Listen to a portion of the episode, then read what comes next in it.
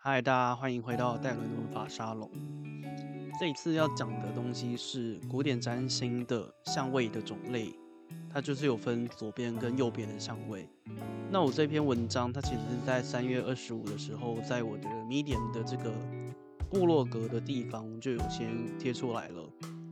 但这里要呃稍微跟大家先复习一下啦，就是。呃，如果你是现代占星的学习者的话，那这其实多少也是会有一些效果的，就是会有一些帮助的。那如果你是古典占星的学习者的话，这就是一个你不可能不知道，或者说你必须知道的一个东西，也就是托勒密相位。那为什么讲托勒密相位呢？其实，诶、其实为什么是托勒密？为什么不是其他的人？其实我也不知道。但是托勒密相位它讲的概念就是。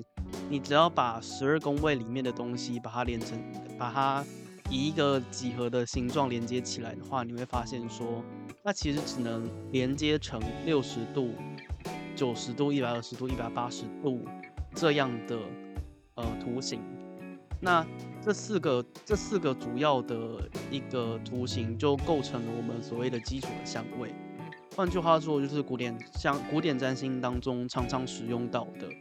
那六十度是你会构成几边形啊？六边形吗？然后那个九十度你会构成四边形吗？一百二十度会构成三边形，就是三角形。然后一百八十度它不会构成任何形状，它就是一条线而已。好，那这个东西它其实要讲说区分为左跟右，你可以简单的就发现说。其实只有六十度、九十度跟一百二十度有分为左边跟右边，原因是什么呢？因为一百八十度是一条线，你就是把整个呃相位可及之处，就是因为相位没有超过一百八十度嘛，所以你一百八十度基本上就是把它切到那个边界了。所以我们要谈论左边跟右边，基本上是没有意义的。也就是说。呃，你两个行星好了，一个在母羊座零度，另外一个在天秤座零度，他们刚好是一百八十度的正对角。你这时候就没有办法说 A 行星对于 B 行星是左边跟右边，因为它根本就是在同一条线上的，所以没有左右的问题。那接下来就要讲说六十九十一百二十度它之间到底是有什么意义呢？就其实六十九十一百二十度。不仅有分左右之分，它还有强弱之分。其实最强的当然是，应该说就左跟右来讲的话，是右边会比左边还要强。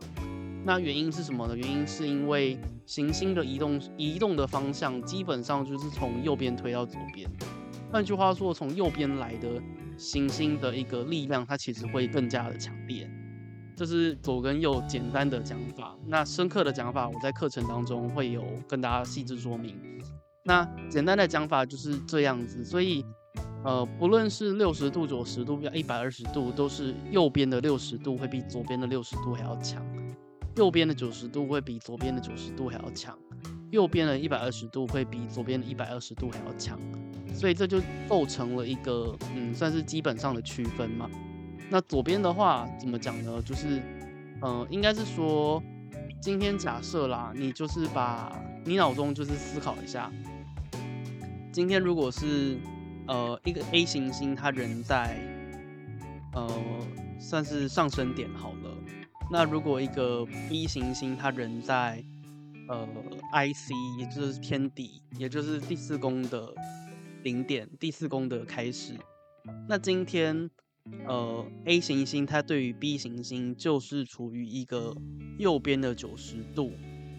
好，那右边的六十度是什么意思呢？你把它想象成 A 行星位置不变，然后 B 行星它人在第呃第三宫的宫头，就是第三宫的零度好了。那这时候 A 行星对 B 行星来讲就是右边的六十度。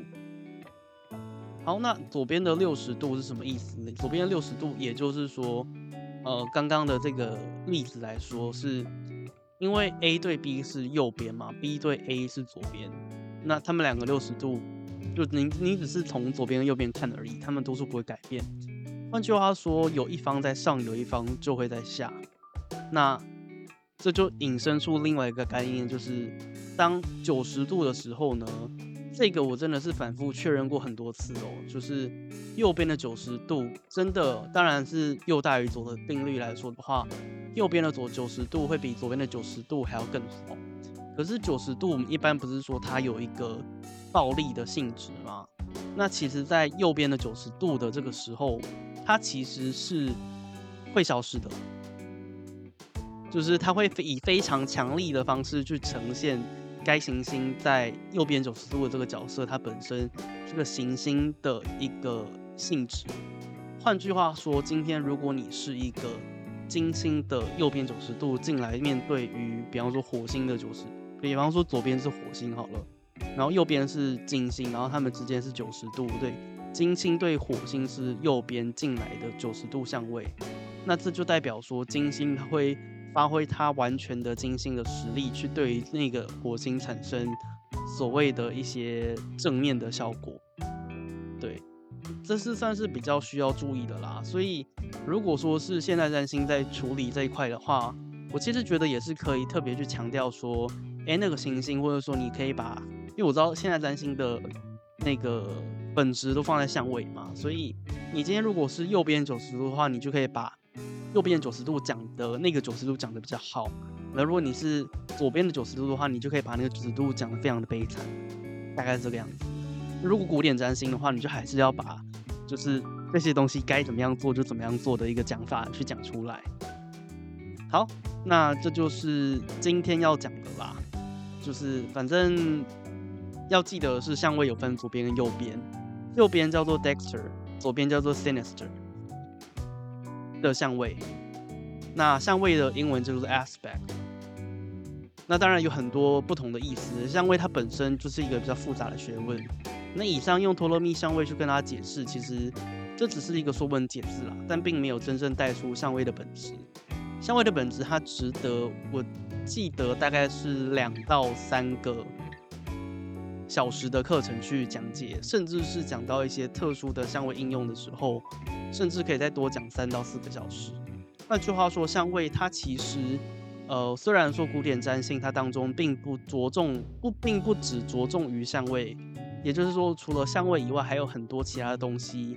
所以我们会不像是现代占星那样子，完全把论述的主轴放在相位的解释身上。可是相位还是具有非常多。值得我们探讨的东西。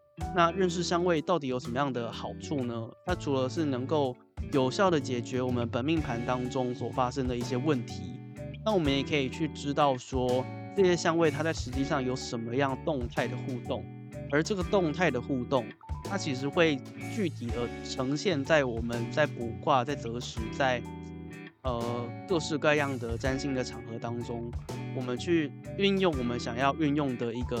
目的，那这就是我们的一个工具，这样子。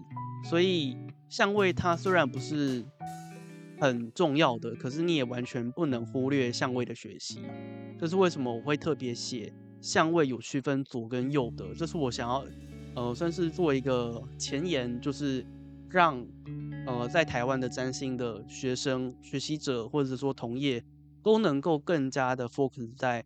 相位实际的应用上面，而不是直指，只有把它当成是一个，嗯，论述之间的连接词这样子的一个东西。好，以上是这一集的内容。如果你有任何的想法的话，欢迎你就是留言给我，或者说私讯粉专，或是 IG 就是 Astro 下面一横 Darren 的这个账号里面，你可以去找到一些其他的内容。还有我的 Medium 也是。你可以在我的粉丝专页专业上面去找到一些连接，那我们就下期再见，拜拜。